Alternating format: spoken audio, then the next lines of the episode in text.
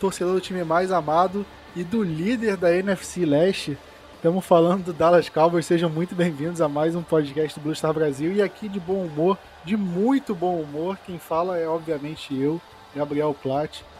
E, e aí, Vinícius, como é que tá seu humor aí depois desse jogo de segunda-feira? Cara, eu queria dizer que se essa temporada fosse como, quando eu estivesse na faculdade, eu estaria indo pra, pra faculdade de Jersey do Cowboys, porque, pô, duas vitórias seguidas, líder da divisão, a melhor coisa que tem que fazer é mostrar que você é torcedor do Dallas. Ganhar do Eagles é muito bom, né? E, e dando a, essa porrada que a gente deu no, no, no time dos caras é, é pra soltar fogo, sinceramente. Estava confiante, pelo menos eu estava confiante na vitória e tal, mas do jeito que foi, a gente nunca espera e que alegria. Sinceramente, eu até mudei um pouco o bordão aí no começo, porque começa. Segunda-feira já não é um dia tão agradável, né? Fim de semana acabou e tal. Mas quando tem jogo do Cowboys na segunda, você fica, pô, pelo menos hoje tem jogo. Você já, já acorda menos triste na segunda-feira, já pensando, caramba, vai, vai ter jogo. Tô ansioso, contando as horas para chegar na segunda-feira.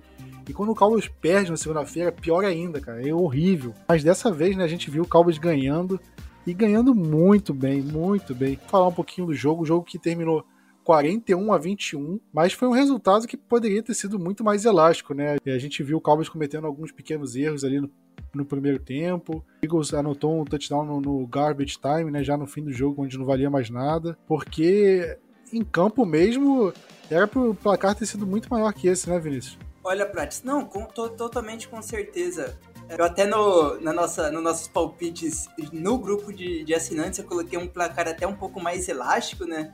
Lá na hora de soltar os palpites, a bold e tudo mais.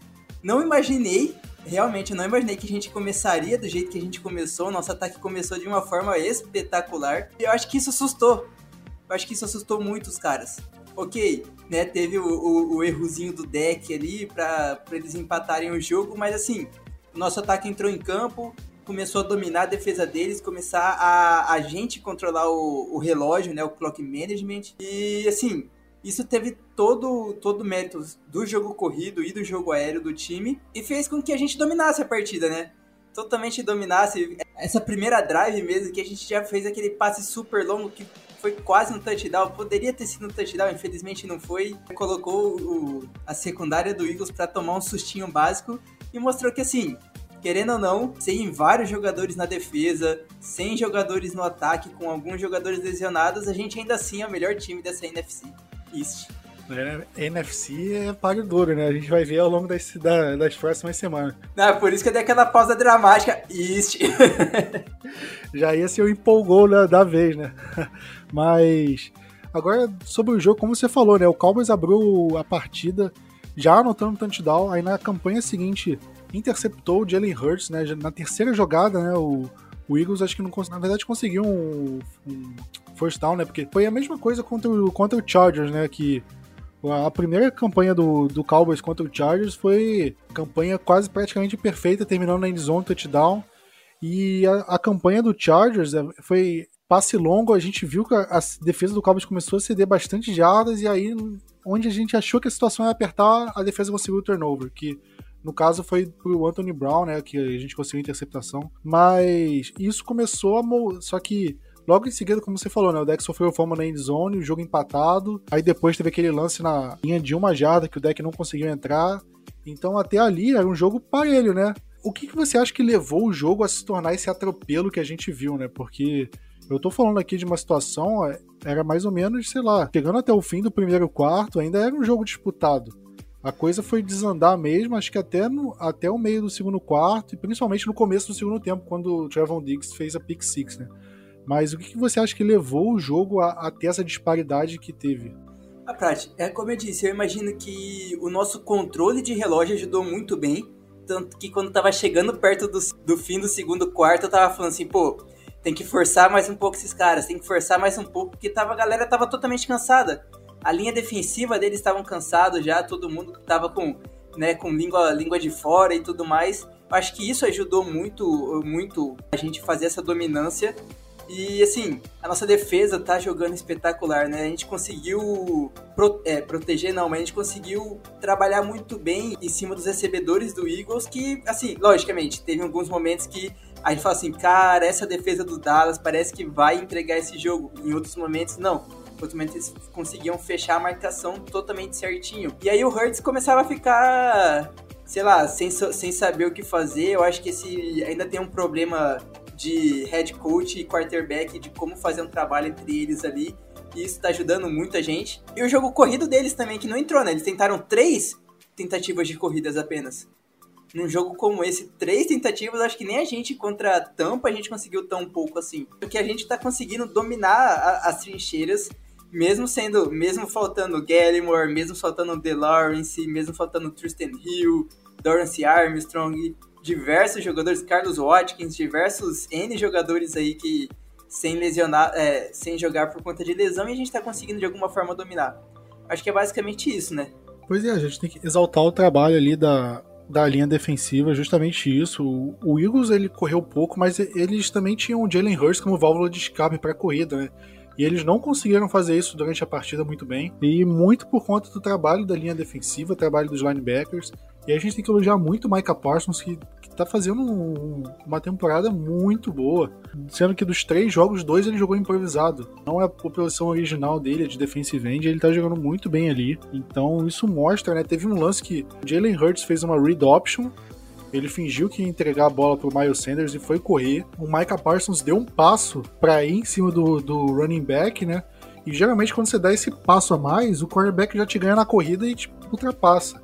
E o Micah Parsons, ele, ele é um cara com tanta velocidade lateral, agilidade e percepção também, para ver que a bola ficou com o Jalen Hurts, que ele conseguiu correr atrás do Jalen Hurts e manter o ritmo a ponto do Hurts, ao invés de ganhar, sei lá, 10 jardas, que ganharia normalmente se fosse um cara mais pesado, como por exemplo o DeMarcus Lawrence, né, que é um cara muito mais pesado, mas como o Micah Parsons é um cara muito mais rápido, ele conseguiu manter o passo a passo ali em cima do Jalen Hurts e o Jalen Hurts ganhou, sei lá, uma jarda na jogada. Essas movimentações ajudaram o Cowboys a anular o, o, o jogo do o, é, terrestre do Eagles e também o, eu vi o Jalen Hurts meio é, sem saber o que fazer dentro do pocket, né? A gente via ele arriscando algumas jogadas desnecessárias. Às vezes ele estava até confortável dentro do pocket, mas não tinha com quem lançar, então a secundária estava fazendo um bom trabalho. Trevon Diggs dispensa comentários, óbvio. Mas, no geral, por exemplo, o Anthony Brown, achei que fez um jogo tão ruim assim. Ele conseguiu a interceptação, acho que foi ok. O Jaron Curse foi de novo bem. Então acho que isso ajudou muito. Então isso foi um fator da defesa para ajudar e o ataque foi o ataque de sempre, né? O ataque explosivo que a gente viu, porque a gente tá sem o Michael Gallup, para ser bem sincero, né? E a gente tá sem o, o Lael Collins. Então a gente esperava que o ataque fosse cair um pouco de produção com a, com a ausência desses dois e não caiu, né? Ao contrário.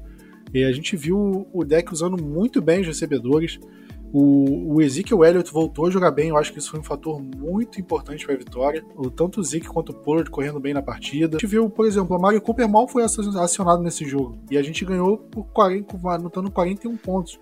E como que isso se explica? Se explica como é, pelo fato do, do deck ter acionado, é, acionado todos os recebedores, né? Ter aberto o livro de jogadas ali. A gente viu o Cedric Wilson sendo acionado, o Sid Lamb, o, o Dalton Schultz, obviamente, né? Que foi o, o cara da partida em jardas recebidas, né? E apostar no Dalton Schultz, né? Até porque, em, te, em tese, o titular é o Blake Jarry. Então acho que foi uma série de fatores, né? Péssimo para quem joga fantasy, mas assim, é ótimo pro, pro nosso time, porque a defesa não vai saber quem que ele tem que fazer o principal marcador.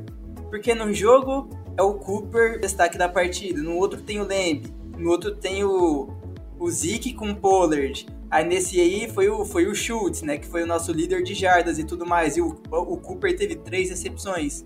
Né? Tipo assim, a gente acaba criando um monstrinho de diversas cabeças que na hora que a defesa vai estar, a gente tem que priorizar a marcação em quem? Prioriza um, fica um cobertor curto em outro. Então o deck vai lá, que é Lemore e a galera do, do front office vai lá e trabalha assim, ah, então se tá desmarcado aquele jogador, passe naquele jogador, faz a jogada em cima dele e vai toda hora modificando isso durante o jogo, tanto que assim, a gente não sente falta do Cooper ter só, ter só três recepções, porque o foi, foi o cara da partida, por exemplo. Isso é muito mérito do Kellen Moore, óbvio. A gente vê que é um time bem treinado, a gente vê que um time consegue superar esses problemas que, que acontecem. A gente pegar, por exemplo, 2017, que foi um ano que Tyron Smith machucou, Ezekiel Elliott suspenso, o time acabou, o time desmontou, o time não conseguia fazer o ataque andar. E esse ano a gente vê, cara, a gente perdeu o Michael Gallup, a gente perdeu o Lyle Collins. Em outras situações, perdeu o Lyle Collins, já era, deck pressionado o tempo todo, não vai resolver, não vai sobreviver.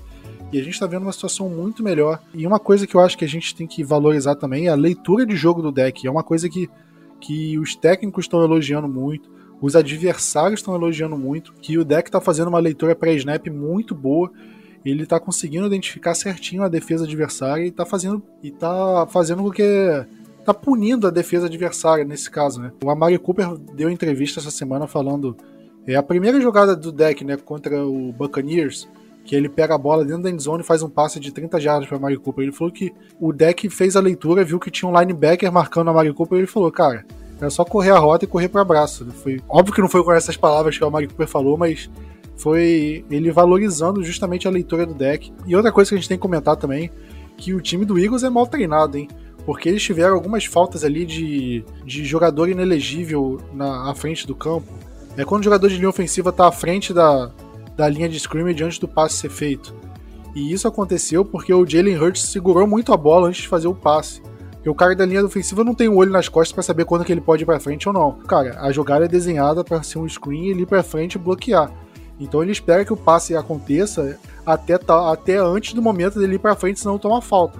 E aí o Jalen Hurts segurou muito a bola, prendeu a bola e aconteceu esse tipo de falta e a, a cagada vai para as costas do, do, jogador de linha ofensiva, que, sendo que a responsabilidade foi do quarterback. E aí, tipo, eu acho que o técnico do Eagles perdeu muito tempo em ficar botando camisa de beat Dallas, de ficar provocando. E deveria ter, ter gasto esse tempo treinando melhor o time, porque, pelo amor de Deus.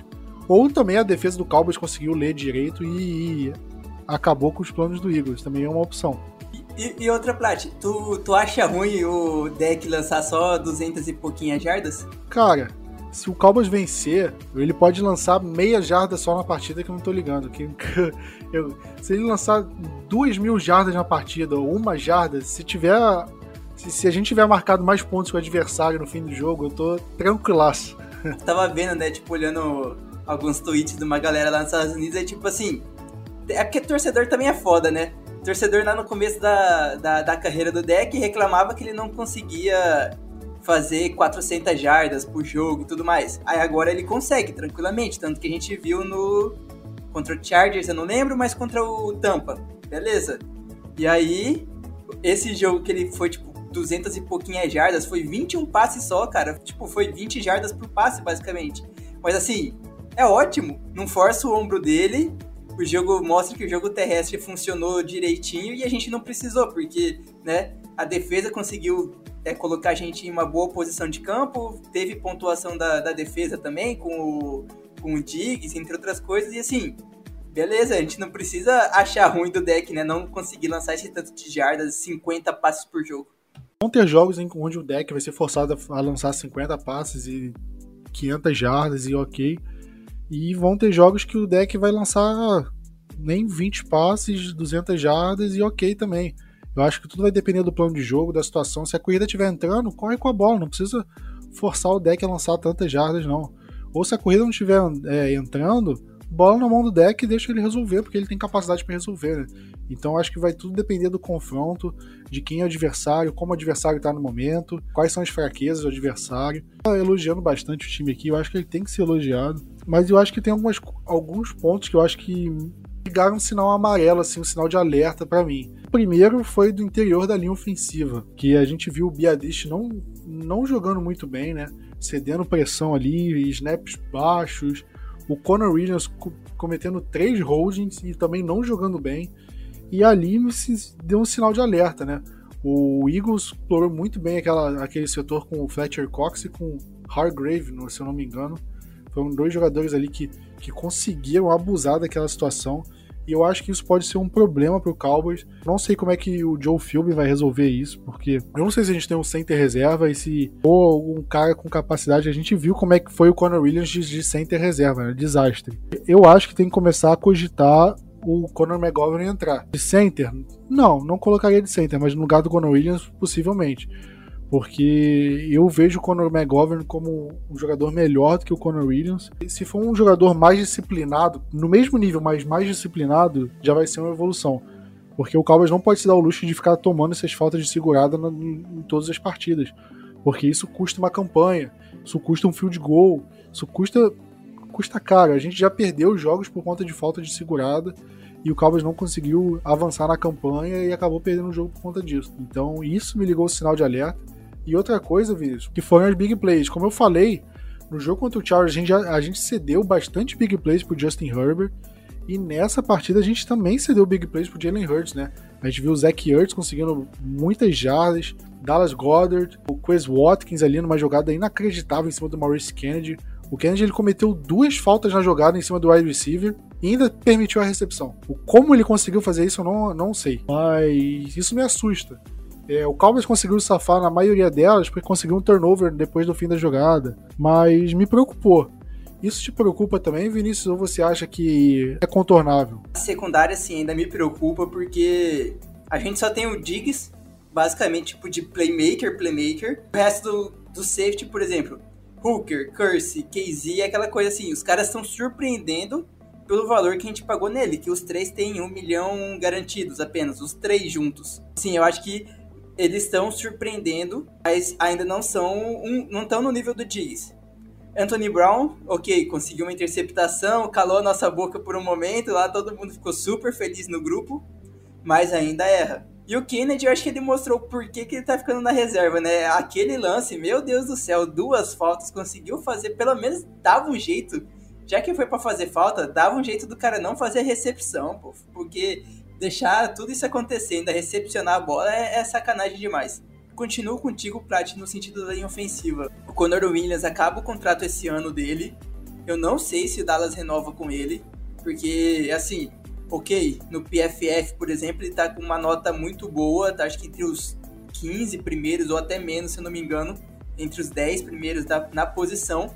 Só que tá fazendo falta, tá atrapalhando demais as drives e ainda assim tá errando em alguns momentos. Ele errou no no lance do deck lá na, na endzone, do fumble, que ele foi pra cima junto do Tyron, do Tyron Smith. Pô, é o Tyron, cara, não precisa. Ajuda, ajuda o Biadish. O Biadish tava enfrentando. Não Fletcher Cox, o outro, até esqueci o nome do cara já. O Jarvon Hargreave, que é um cara muito forte. Então, assim, uns erros que custam e custam, podem acabar custando muito caros pra gente. Então, eu, continuo, eu penso contigo, a gente pode colocar o McGovern para ver como ele joga de, na esquerda, né, como left guard. E acho que, assim, eu entendo as críticas ao Biadish, mas, assim, é o primeiro ano dele como titular, de fato. Ano passado teve jogo que ele foi, teve jogo que não foi por conta do Joe Looney, ok. É um cara de quarta rodada. A gente teve um hype gigantesco nele, porque era um cara vindo de Wisconsin, center, a gente lembrou do Travis Frederick, que achou assim, não, pô, vai ser o segundo Travis Frederick, cara, não é todo mundo que é um center tão bom como o Travis.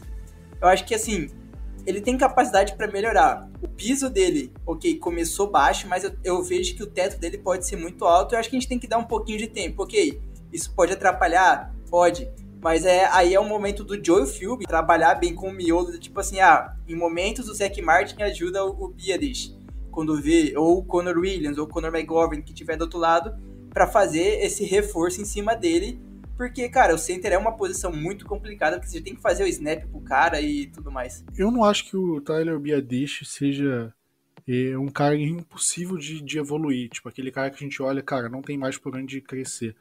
E eu acho que ele tem potencial, tipo, na temporada passada ele não foi mal, ele foi, tipo, razoável. Nessa temporada ele tá abaixo, mas eu vejo potencial de crescimento nele. É, é consertável, vamos usar essa palavra, mas eu acho que é um sinal de alerta. E sobre a secundária também, se só for ok, a gente pegou o Eagles, que é um time que, pelo menos, eu não acho que vai brigar por, por título essa temporada. Mas e quando a gente pegar, por exemplo, um Los Angeles Rams, por exemplo? Se a gente for pegar, sei lá, nos playoffs, um Green Bay Packers, que, é um, que são times que têm capacidade de explorar nossa secundária. O que, que a gente vai fazer? Quero correr um risco de chegar lá nos playoffs e os caras explorarem essa parte da secundária, a gente não conseguiu o turnover para escapar, para escapar e a gente acabar perdendo uma partida importante. E aí, como se faz? Vai jogar uma partida no lixo? A gente estava gravando um podcast aqui em 2016. Eu, eu falava, cara, o Cowboys ele é, tem um problema sério que ele entra, ele tá entrando nos jogos dormindo. Tipo, o Cowboys, ele, apesar de tá ganhando jogos, ele entra no jogo é, devagar, acaba tomando um touchdown, dois, aí acaba recuperando e vencendo. Mas e quando não, tiver, não der para recuperar isso? E aí, será que vai ganhar? E aí chegou nos playoffs de 2016 contra o Packers e aconteceu exatamente essa mesma coisa. O Cowboys tomou um pau no primeiro quarto, segundo quarto, foi uma vantagem enorme, e aí teve que correr atrás do prejuízo no segundo tempo inteiro. Aí meio que ficou naquele empata, desempata, empata, desempata, empatou no fim, aí o Packers anotou um field goal no final e desempatou. Se a gente tivesse começado o jogo um pouco mais ligado, a gente teria vencido esse jogo. Então o meu medo é esse tipo de coisa ser explorado lá, lá para frente. Porque ok, vamos jogar contra o Giants. Cara, o Giants não vai ameaçar, não vai explorar. E é um, o Giants é um time muito mais suscetível a sofrer uma interceptação ou um turnover que a gente consiga se livrar de uma campanha ruim, cedendo big play. Mas e quando a gente enfrentar o Mahomes nessa temporada regular? A gente vai conseguir fazer isso? Quando a gente enfrentar o Arizona Cardinals, que tem DeAndre Hopkins, AJ Green, Christian Kirk e mais sei lá quantos é, alvos pro, pro Kyler Murray, será que a gente vai conseguir safar? Então o meu medo é esse, eu tô falando agora, no fim da semana 3, antes da semana 4. E é, é minha preocupação. Eu não sei até que ponto o Anthony Brown e Jordan Lewis conseguem segurar o rojão. Espero muito que consigam, mas o sinal de alerta ligou para mim. Não posso dizer que eu tô 100% seguro, não. Eu tenho medo, eu tenho medo disso aí. Tanto é que a gente viu na semana 1 contra o Tampa Bay Buccaneers, né? Eles exploraram que lado? O, o lado do, do Trevon Diggs? Não. Tanto que o Mike Evans mal teve. mal apareceu na partida, porque o Trevon Diggs estava colado nele, evitando jogadas. Mas em compensação, o Antonio Brown deitou e rolou nas costas do, do Antonio Brown. Porque o Tom Brady soube explorar essa, esse, esse lado frágil da nossa secundária. Então, sinceramente, é uma preocupação bem grande que eu tenho daqui para frente. O problema, né, Prat? O que, que a gente faz com isso? O ideal seria ter reforçado esse lado antes. A gente tem que contar com a sorte agora do, do Kelvin Joseph voltar e jogar melhor. Do Cowboys, sei lá, tentar alguma troca doida aí e se ver que não tem jeito de, de resolver com os jogadores que estão no, no, time agora, porque é difícil, cara. É difícil. Eu não sei se com o capital humano que a gente tem a gente consegue reverter. Essa do CJ Henderson, por exemplo, aí, poxa, caía, caía bem, hein? Caía bem, hein? Pô, uma escolha de terceira rodada e um Tyrande. Tipo, eu, eu trocaria o Dalton Schultz e uma escolha de terceira rodada pelo Henderson. Por mais que o Dalton Schultz esteja jogando bem, ou trocar o Blake Jarwin, por exemplo. Eu trocaria um desses dois Tyrands e uma escolha de terceira rodada, que foi o que o, o Panthers pagou. Foi o Panthers que pagou, né? Foi. Foi, foi nosso adversário, pô. Por um acaso eu tava achando que era o Texans.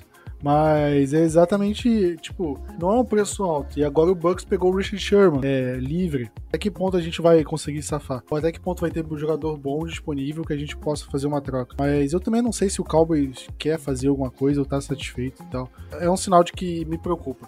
E outra coisa que me preocupa também, não necessariamente me preocupa, mas preocupou é, a torcida de uma forma geral, foi o gerenciamento de relógio do Mike McCarthy, né? Porque no, no, fim do segundo quarto, o Eagles estava com a bola depois do 2 minute warning. Eles estavam enfrentando uma, uma segunda para 31. Aí depois eles enfrentaram uma terceira para 24 e o, e o Mike McCarthy não pediu tempo em nenhum momento. Aí depois, só numa quarta para 5, ele foi pedir tempo no último segundo, ou o Eagles pediu tempo no último segundo.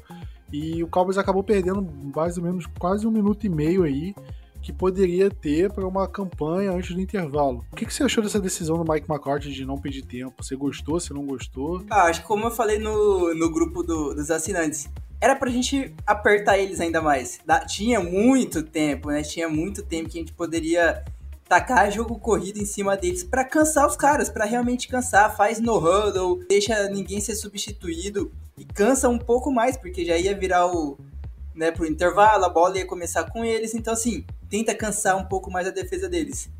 Para mim, foi, foi mais, mais um erro do McCarthy, porque era para ter feito isso. Nem precisava marcar um touchdown. Se marcasse, melhor ainda, porque terminava de rodar a faca na corpo do Eagles.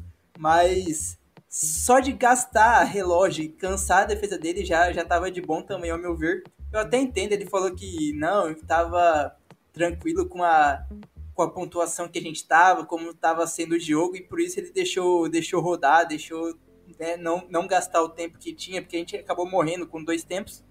E assim, ok, eu até entendo uma carte, mas né, é sempre bom poder utilizar o tempo, porque chega um momento que, pô, a gente pode pensar assim, no final, se a gente tomasse uma virada, a gente poderia pensar, tá, aqueles minutos que a gente, que a gente perdeu e não chamar tempo e não tentar uma última drive antes do intervalo poderia ter feito uma diferença lá na frente. Nesse jogo não precisou, mas chega um outro jogo que pode precisar. Cara, eu vou discordar de você com a melhor das intenções, porque o eu placar discordo, da partida. Eu discordo, eu... craque Neto. porque o placar da partida tava 20 a 7. E aí, por exemplo, numa quarta para cinco, que foi onde o pessoal criticou que o Mike McCourt não pediu, não pediu o tempo. O Eagles estava no meio do campo, exatamente ali na linha de 50 jardas. Vamos supor que o Mike McCourt pede tempo. Aí o Eagles pensa, cara, quarta para cinco, vou arriscar. Arrisca e consegue uma pontuação, consegue levar o jogo, sei lá, 20 a 10 pro intervalo, 20 a... no pior dos cenários, um 20 a 14, né? E aí eles abrem a, o segundo tempo com, com a posse de bola e podendo empatar o jogo, podendo levar o jogo, sei lá, para 20 a 17, 20 a 16, por exemplo, 20 a 13. Então era uma situação que eu acho que poderia deixar o jogo, o jogo que estava fácil podia complicar um jogo. Tanto que chegou nesse fim, meio pro fim do terceiro quarto, o jogo começou a ficar meio esquisito, né? Foi quando o Eagles anotou um touchdown e a gente não conseguiu, não conseguiu pontuar e o Eagles recebeu a bola de novo e tava uma situação meio esquisita. Então eu acho que Mike McCord pensou, cara, tá 20 a 7, a gente pode. Se a gente tentar forçar um tempo ser agressivo aqui, o Eagles pode tentar ser agressivo de volta. No fim do primeiro tempo, as jogadas deles estavam encaixando, tá? Eles estavam conseguindo boas jogadas ali no final. Então eu acho que o, o Mike McCord ficou pensando justamente nisso. E eu, sinceramente, eu não discordo. Eu acho que, ok, foi uma estratégia. Valeria ser mais ousado, mais agressivo? Valeria. Não, não acho que. Não, não valeria essa oportunidade. Mas eu também não acho que ele estava errado em, ter sido um pouquinho mais conservador, até porque justamente pensando no segundo tempo onde o Eagles teria posse de bola. Tanto que foi até isso que ele comentou, né? Tipo assim, ah, né? Porque ele não sabia se os caras iam pedir tempo ou não e ficou nessa nesse joguinho assim. Eu entendo quem discordou da atuação dele, mas eu não acho que foi tipo, meu Deus do céu, que erro absurdo do Mike McCarthy, como que ele pode não fazer isso? Porque eu achei justificável também. Eu não achei a decisão dele errada. É uma decisão, eu acho que, tipo, tem dois lados. Tipo, você pode ah, concordar ou discordar. Eu acho que tava nesse sentido, e não, tipo, ah, meu Deus, que absurdo.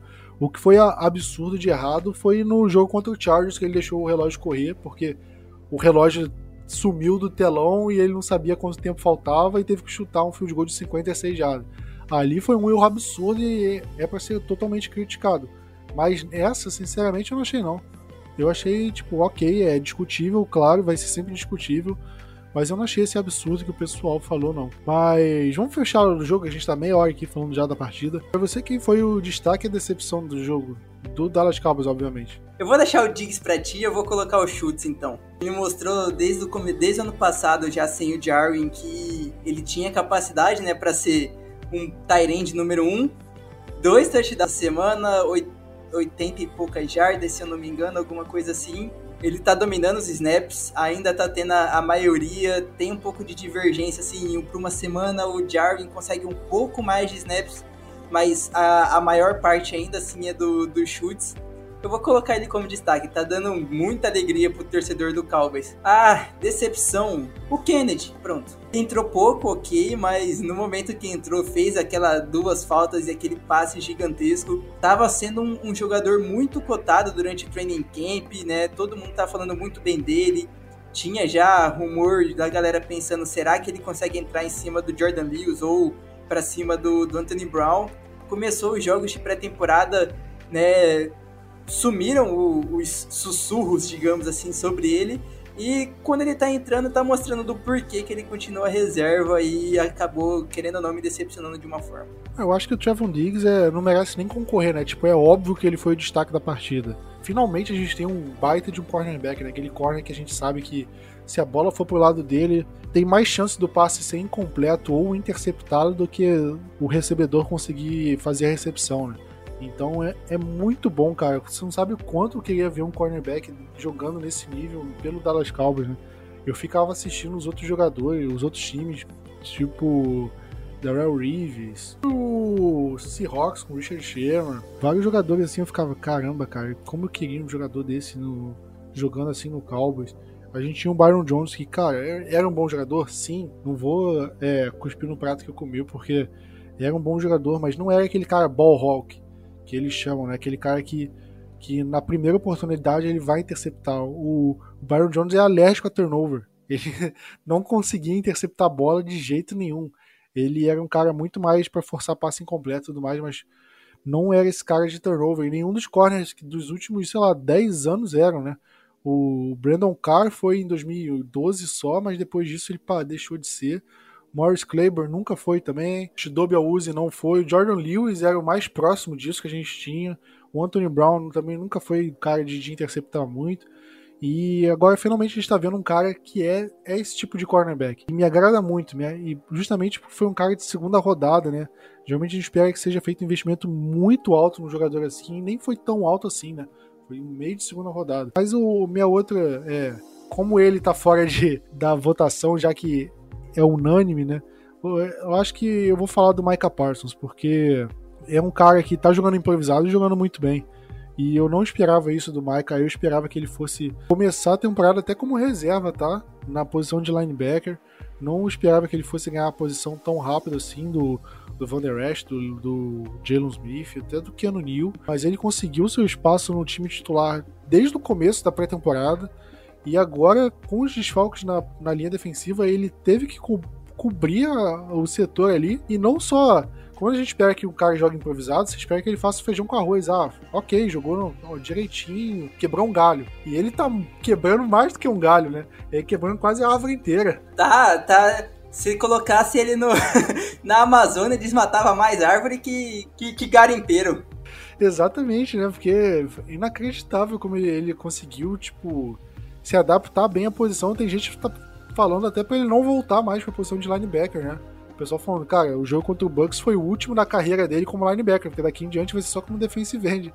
Porque ele, ele tá jogando muito bem ali, ele tá conseguindo pressionar o quarterback. Ele tá conseguindo jogar bem contra o jogo terrestre, então é um cara que tá se mostrando muito versátil e muito útil pra gente no, tanto no, no curto prazo como, como médio a longo prazo, né? Isso é muito bom. E a decepção, eu vou falar do Conor Williams, como eu falei, o, o Lucas Neto. Se você procurar a foto do Conor Williams, procura a foto, bota no Google Conor Williams e você vai ver que ele lembra um pouco o Lucas Neto. Certo? eu não posso ser o único doido que acha parecido. É um cara que eu botava fé, eu via que ele estava melhorando, mas essas faltas, problemas aí com, é, nesse começo de temporada tem machucado e nessa partida não foi diferente, então pra mim ele é de, decepção. E Plat, só só pra finalizar, o que o Oza também tá jogando, né? Tá, cara, é, é, é uma boa, tipo, menção honrosa de destaque acho que é, é, é, um dos calores que mais tá jogando bem, né? Junto com o Micah Parsons, até porque o resto nem tá jogando muito também, então não tem muito o que falar. Claro, o Golston também jogou, né? Mas eu, eu vi pouco dele. De qualquer forma, a gente tá falando do Trevon Diggs, né? Elogiando bastante. E não é só a gente que tá valorizando o desempenho dele dentro de campo, né? Porque a NFL anunciou essa semana que o Trevon Diggs foi eleito o jogador defensivo do mês da Conferência Nacional, que é a Conferência do Cowboys. Por incrível que pareça, ele é o primeiro jogador de secundária do Cowboys a ganhar esse prêmio. Outros dois jogadores do Cowboys ganharam já, que foi o DeMarcus Lawrence e o Sean Lee. O Sean Lee ganhou esse prêmio duas vezes, dois anos distintos, e o DeMarcus Lawrence ganhou só uma vez. O que me impressiona também, ó, como é que o DeMarcus Ware nunca ganhou esse prêmio? É, Dale Sanders nunca ganhou esse prêmio na década de 90. Ou teve alguns caras que jogaram muito naqueles meses que eles estavam jogando, porque é difícil acreditar que esses caras nunca ganharam esse prêmio, né, Vinícius? Não, totalmente. Eu achei super estranho quando mostraram lá só que foi o, o Sean Lee e tal, né, o DeMarcus Lawrence. Cara, como assim? É assim? Ok, a gente teve defesas ruins, mas a gente teve muito bom jogador na defesa para não conseguir ganhar esse prêmio mais vezes no começo eu tava achando, ah, é um prêmio que começou tipo 2010, 2011, então por isso tem pouco jogador do Cowboys. Aí eu olhei lá, aí acontece desde 1986. Aí eu, meu Deus do céu, cara, como, é, como assim? Década de 90, o Cowboys era dinastia, defesa voando, ataque voando e nunca ganharam prêmios de jogador da, do mês, alguma coisa errada. Aí a gente tem que olhar, tipo, olhar certinho, mês por mês, como foi o desempenho dos caras que ganharam e os jogadores do Cowboys como foram também. Mas com certeza rolou umas injustiças assim, principalmente com o DeMarcus Ware. Eu olhei os dados aqui antes do podcast e o DeMarcus Ware ganhou, ganhou esse, esse prêmio mas como jogador do Denver Broncos, não foi pelo Cowboys. Dá, dá, dá aquela dor no coração, né, Plat? Até falar, até falar isso dá aquela dor no coração. Mas e sobre o Trevon Diggs não tenho o que falar, né? Três jogos, três interceptações, sendo uma retornada para touchdown. O passer rating é, quando na direção dele é de 40,8, que é um número muito baixo, muito baixo. E sendo que ele não teve, ele não teve tarefa fácil nessa, nesse mês, né? Porque ele enfrentou o Mike Evans e foi muito bem. Depois ele ele enfrentou Keenan Allen e foi tipo ok, mas conseguiu interceptação. E agora enfrentou o Devonta Smith, o Jalen Rigor. Eu não sei exatamente qual que ele ficou marcando por mais tempo na partida. Mas no geral ele foi bem em todos. Em todos esses jogos ele conseguiu interceptação, conseguiu ser um destaque defensivo. E é totalmente merecido, né? Não, não tem muito o que falar, né, Vinícius? Cara, eu só vou até comentar uma, uma frasezinha que ele soltou aqui, que é muito boa, né? Ele acabou de falar assim, ó, eu tento ficar fora da internet o máximo possível. É como se muitas pessoas dissessem que você é bom para fazer você ficar um pouco complacente. Eu não quero ficar complacente. Tipo, cara, pode esperar que ainda vem muito mais coisas do Diggs por aí. Ah, com certeza. E uma coisa que eu tava até checando agora, tipo, o passer rating é, é uma nota que vai de 0 a 158, né? 158,3, que é o máximo. E o, na direção do Diggs, o passer rating foi 40,8. Você vê como é que, é que foi baixo. O rating de um quarterback que errou todos os passes, você simplesmente pegou a bola, arremessou pro chão. Todos os passes é de 39,6. É basicamente o cara vai ter o mesmo, a mesma nota jogando todas as bolas para fora do que jogando pro Trevon Diggs, na direção do Trevon Diggs. É basicamente a mesma nota. Isso mostra como é que ele foi nessa temporada, nessa, nesse mês de, de setembro. Né? Um cara que que basicamente conseguiu fechar a casinha ali na, na ilha dele. E isso é muito bom, isso é muito bom. E acho, mas acho que todos os elogios sobre ele eu já falei, né? Não tem mais ficar repetindo aqui, é chovendo molhado. Vinícius, a gente tava vendo ao longo da semana aí o, o injury report do, do Cowboys, a gente viu que teve jogador novo entrando no, na lista de lesão, no boletim médico, né? Tá mantendo basicamente todo mundo que tava já sem jogar semana passada. Tiny Zek não treinou, por exemplo, continua sem treinar. Carlos Watkins, Donovan Wilson, Dorance Armstrong. Eu acho que esses quatro nem vão acabar saindo do, do Injury Report, vão acabar perdendo o jogo 4. O Randy Gregory treinou normal na quarta, hoje, né? Na, hoje sim, na quinta-feira não treinou com problema no joelho. Vai ser algo a, a, a prestar atenção para amanhã. E o Toner Pollard também não treinou, mas não foi por conta de lesão. Só fala que é not injury related. Ok, a gente aguarda. Deve ter sido poupado, foi liberado do treino por alguma questão pessoal. Sim, provavelmente alguma coisa do tipo. Ao que tudo indica, mais uma vez, sem os quatro que eu citei, por enquanto a gente tá conseguindo levar, levar tranquilamente sem esses quatro jogadores. E temos que esperar também, hoje já é quinta-feira, o jogo é domingo, eu não sei se vai dar tempo. Mas o Keanu Neal e o Bradley Anai ainda continuam na lista de Covid, né, Prat? Eu não sei se vai dar tempo dos caras saírem.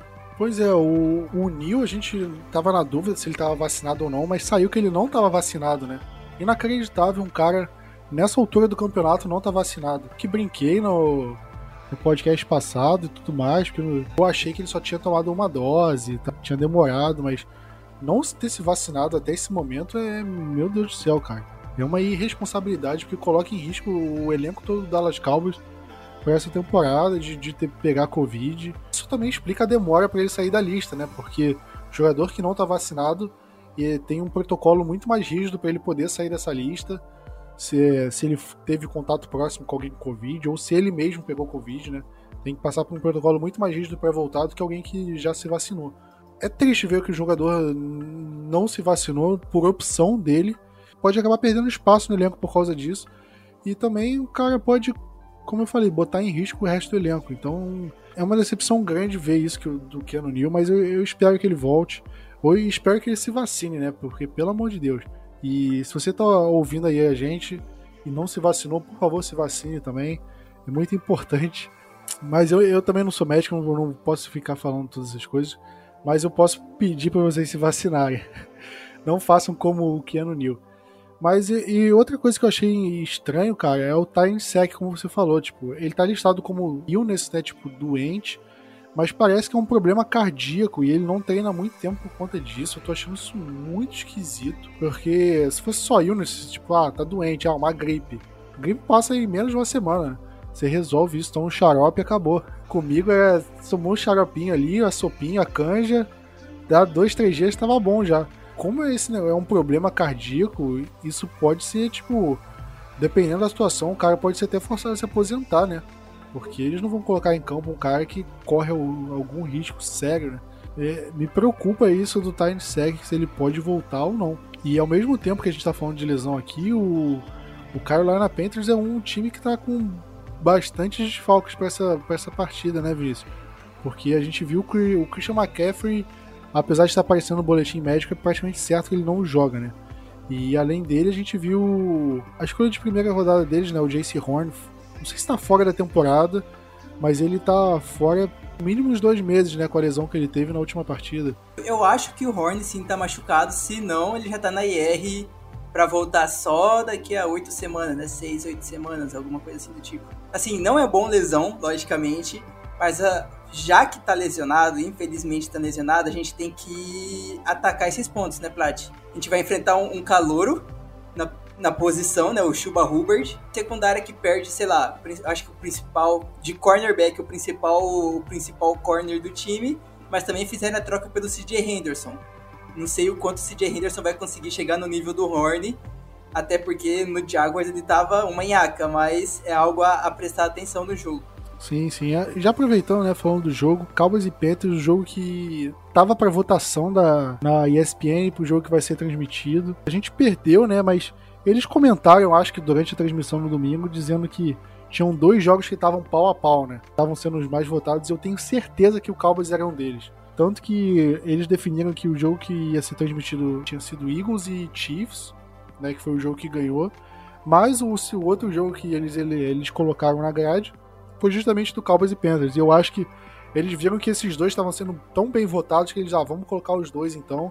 Colocam o mais votado declarando e tudo mais, e o outro a gente coloca como opção da grade, né? E acabou sendo. E outra, né, Prat? Chiefs e Eagles são times que foram mais recentemente pro Super Bowl, né? Vamos dizer assim, tem uma torcida um pouco mais, coloca no, no canal principal. Ok, Dallas teve bastante votação, mas a gente coloca na ESPN 2, dá um Miguel ali, pá. Pois é, e além do Miguel, cara, eu acho que é um jogo que vai ser transmitido, porque o Cowboys lidera a divisão, o Panthers tá invicto e lidera a divisão deles, então é um jogo de dois times que estão em, em boa fase também, né? Não é como se eles estivessem colocando dois times que estão ali brigando pelo pick 1 do draft, que vai ser um jogo feio de doer à vista. Não.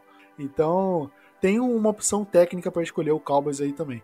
Mas e falando justamente dessa partida, o jogo vai ser às 14 horas no domingo, jogo já em outubro, né? Tava falando com o Vinícius, meu Deus, já chegou outubro, cara. A gente falando de setembro sempre chega, a gente ficou. Nem parece que a gente ficou tanto tempo falando que setembro sempre chega e quando chegou já acabou. E aí, Prat, é, na hora que virar meia-noite, você vai acordar o Billy Joy? Pois é, né? Tem que acordar. Personagem todo ano fazer a mesma piada, né? Um jogo é domingo, dia 3 de outubro, se eu não tô errado. Próximo domingo, né? Quando você assistiu esse podcast, qual o domingo mais perto do podcast é o, é o dia do jogo. E, e como eu falei, né? O Panthers é um time que tá invicto, ganhou os três jogos que disputou até agora. E você considera esse jogo difícil, né? O Cowboys vai jogar em casa, né? Esqueci esse detalhe. E você considera um jogo difícil ou não é muito bem assim? É um jogo complicado, né? Como a gente estava comentando antes do antes de abrir o podcast aqui. Caras estão 3-0, ok. Foram contra times que a gente pode colocar um, um, um asterístico ali e criar uma dúvida, mas eles têm um, uma linha defensiva muito boa que está segurando muito bem o jogo corrida adversário uma secundária que, ok, perdeu o Jace Horn, mas ainda tem o, o Jeremy Shin, que pra mim é um, é um dos safeties que na hora que ele terminar o contrato de calor dele, vai bater, tipo, o teto, o recorde de, de, de valores para um safety, por exemplo, na hora que chegar a, a vez dele. Ainda trocou pelo CJ Henderson, tem o Rashan Melvin, o AJ Bull, que até esses tempos, alguns anos atrás era considerado um dos melhores corners. Então, assim, Dallas, querendo ou não, vai ter, vai ter um trabalho em ambas as, em ambos os lados, né? Em ambos os lados, os lados do ataque. Eu imagino que a gente vai tentar mais uma vez colocar o nosso jogo terrestre como principal. E se não conseguir, como não conseguimos contra a Tampa, e aí sim deixar o, o deck para soltar o braço. Mas primeiramente, colocar o jogo terrestre e ver o que, que a gente vai conseguir fazer em cima dessa linha defensiva dos caras, que é, cara, é mais uma vez um gigantesco desafio para cima do, do nosso calor, calor não, do Tyler. Eu acho que eles estão 3-0, ok. Eu também não acho que eles são aquele time de, meu Deus do céu, cara, eles são um dos seis melhores times da liga, eu não acho que são. É, eu acho que o, o recorde ok que tem sempre aquela, aquela frase que diz você é o que o recorde diz que você é. E o Panthers é um time 3-0. Mas se você levar em conta os times que eles enfrentaram, eles enfrentaram o Jets em casa, que é um time fraco. Eles enfrentaram na semana 2 o Saints em casa, que tomou um pau. Ok, o Saints é um time ok, né? não é o melhor time do mundo. E na semana 3 enfrentaram o, Carolina, o Houston Texans fora de casa e o Houston Texans sem o quarterback titular. Eu acho que o Carolina Panthers não teve nenhum grande desafio essa temporada. E eu acho que isso, inclusive, é, reflete nos números deles, né, Vinícius? Porque a gente estava falando aqui antes do podcast. A defesa do Panthers ela tem os melhores números em jardas corridas e já contra jardas corridas, né, e contra jardas passadas. O Panthers é o time que menos cedeu jardas na NFL, assim, disparado. É o time que menos cedeu jardas aéreas e o time que menos cedeu jardas corridas. Só que até que ponto isso é da fragilidade dos adversários que eles enfrentaram ou é mérito deles? Eu acho que não se pode tirar o mérito deles de jeito nenhum. Nenhum time chega a, a 3-0 por acaso. Eles têm méritos. Mas eu acho que essa fragilidade tem uma parcela dentro disso aí, fragilidade dos adversários. Eu acho que é um jogo difícil, sim, mas eu não acho que é um bicho papão igual como a gente estava mesmo falando da, da, última vez que o Panthers é, jogou no AT&T, que foi em 2015, que eles estavam 11-0 e eram tipo os melhores da, da NFL assim disparados. Então eu acho que tem um, uma distância assim, eu acho que é um time forte. Eu acho que vai ser um jogo truncado, um jogo difícil, mas a gente vai chegar em janeiro, vai olhar esse jogo e eu tenho certeza de vai falar. Esse não foi o jogo mais difícil que o Cowboys enfrentou na temporada regular. Isso eu tenho certeza. Pode me cobrar lá no fim de dezembro. E eu vou repetir isso. Pelo menos eu espero. e como a gente falou, Vinícius, também agora mais cedo, o Carolina Panthers tem vários desfalques por lesão, né? Os mais importantes que eu falei, o Christian McCaffrey e o JC Horn. Antes desses, dessas lesões, que são lesões importantes para o time do Carolina Panthers, quem você vê como uma, uma, grande ameaça, assim, alguns jogadores assim que podem de fato ameaçar o Cowboys? No ataque, a maior ameaça deles vai ser o DJ Moore, né? O cara tá jogando muito bem. E se eu não me engano, o contrato dele ainda é mais barato que do Robbie Anderson, que o Robbie Anderson não tá jogando. tá jogando muito pouco. E assim. É contrato de calor, não? Eu acho que é, eu, realmente, eu acho que é. E o, e o Rob Anderson não, o Rob Anderson já é um contrato de veterano. Trevon Diggs em cima dele, que vai ser mais, mais um desafio pro Diggs, eu acho que ele consegue. Eu acho que ele consegue segurar o, o DJ Moore no nível como ele segurou o Mike Evans, por exemplo. Aí é torcer pro resto dos caras segurar o, o Rob Anderson e os Tyrande deles. Não sei se o Chuba Hubbard vai ter uma capacidade para fazer um estrago igual o McCaffrey faz. Porque o McCaffrey é um cara de outro mundo, né? O, o Chuba é, é calouro, eu tenho ele no meu time de fantasy, mas deixei no, no banco de reserva porque eu não quero ver o cara fazendo muitos pontos em cima de Dallas, então, assim, deixa ele lá na reserva. Mas principalmente o, o, o Moore vai ser, o, pode ser ou não, nosso calcanhar de Aquiles. Pois é, eu ia falar a mesma coisa e ainda tem o calor, né? O Terrence Marshall, que é um cara que pode aparecer aí também. Acho que ele foi draftado, foi primeira rodada ou foi segunda? Acho que foi segunda, né? Tô ficando até maluco. E, e eu tinha que ter pesquisado isso antes também, né? É isso Palmas aí mesmo. Pra mim. É na segunda, na segunda rodada. Segunda. Eu sei que eu lembro que ele foi draftado alto. E é um cara que tava bem cotado. Então eu vejo isso como umas ameaças. E o Sam Darnold a gente pode, a gente tem que elogiar também, que é um cara que tá fazendo uma boa temporada até aqui. Um cara que foi ele caiu na maldição naquele buraco negro que se chama New York Jets, né? Ninguém que vai para lá consegue ter sucesso. É inacreditável. Acho que a aura daquele time é tão negativa que ela, ela chupa tudo que tem de bom dentro de você. Só te deixa a podridão. Acho que é a cidade de Nova York, né? É tipo, é tipo dementador, né?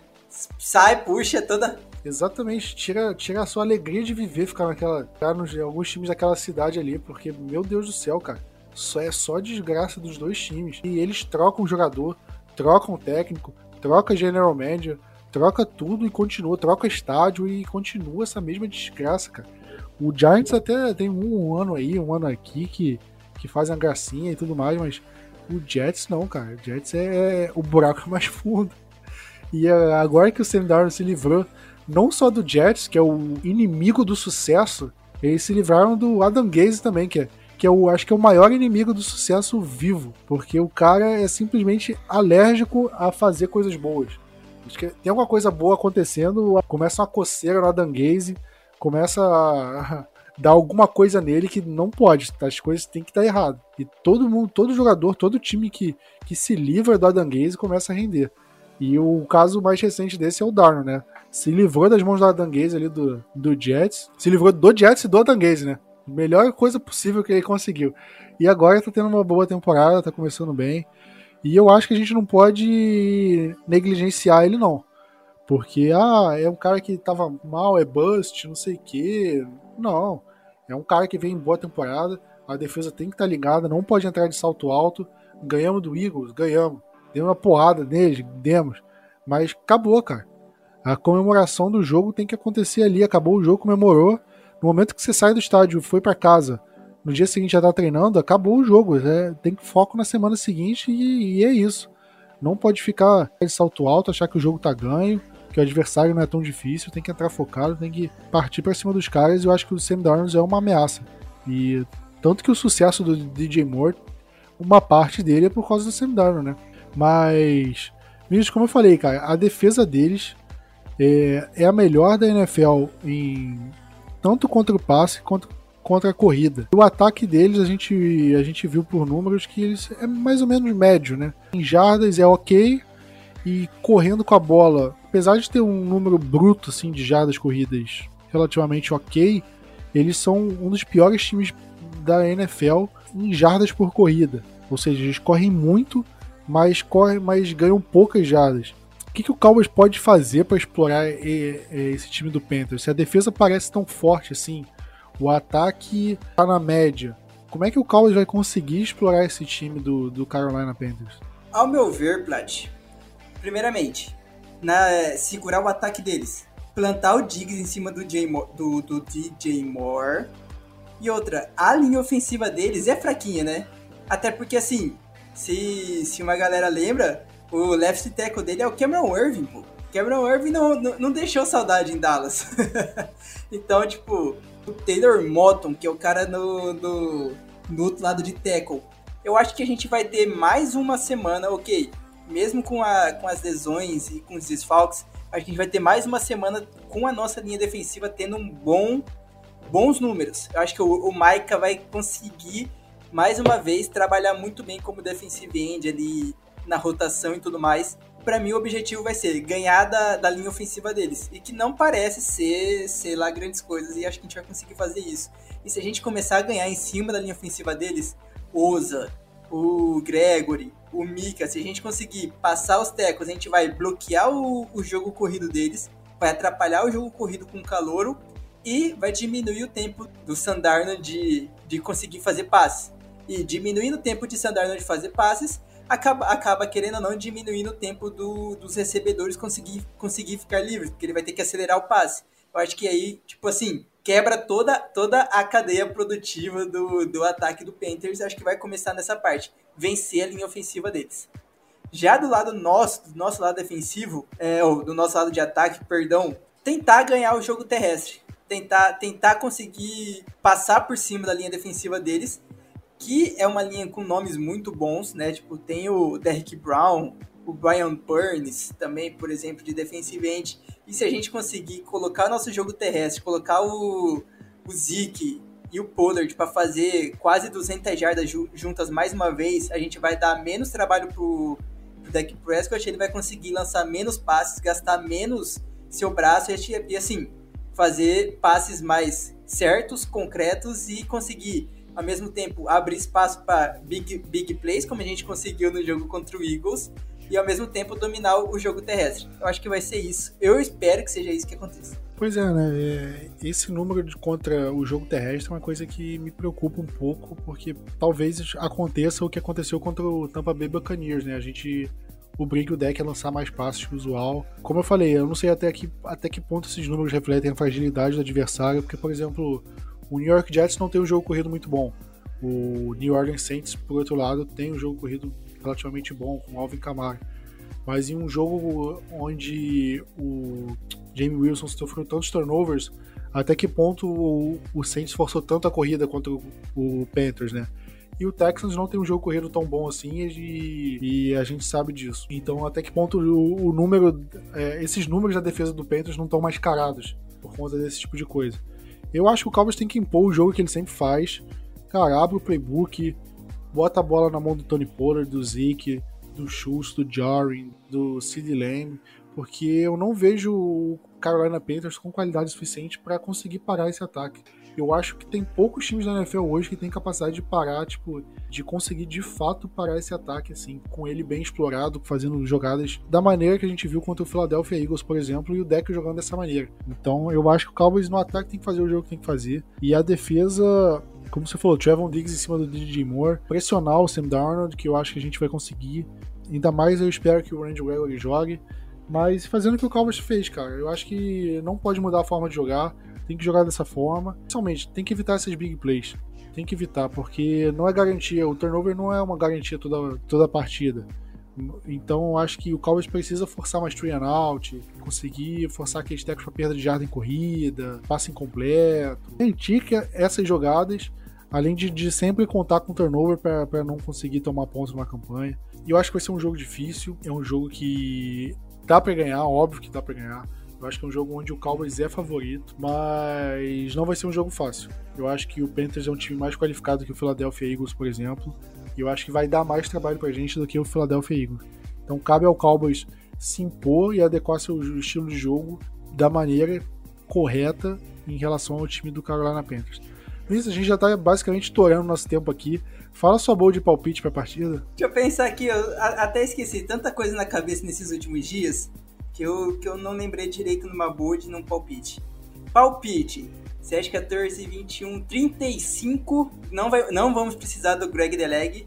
35 a, a 17. A gente vai conseguir abrir uma grande vantagem e, tipo assim, tudo que você falou, os números que mostravam ser muito bons foram porque pegaram times fracos. Na hora que pegou um time que é contender, eles mostraram a, as suas fraquezas. E o jogo vai ser basicamente em cima do Sid Lamb. Ele vai ter mais de 100 jardas e 3 touchdowns. Eu vou discordar aí do Lamb, já que a minha bold vai ser que o nome do jogo vai ser o Cedric Wilson. Ele vai liderar o time em jardas e em touchdowns recebidos. E eu acho que o placar vai ser 31 a 20. Eu acho que a defesa vai de novo fazer uma boa partida e o ataque praticamente controlar e eu acho que vai ser mais ou menos um estilo de jogo contra o Eagles.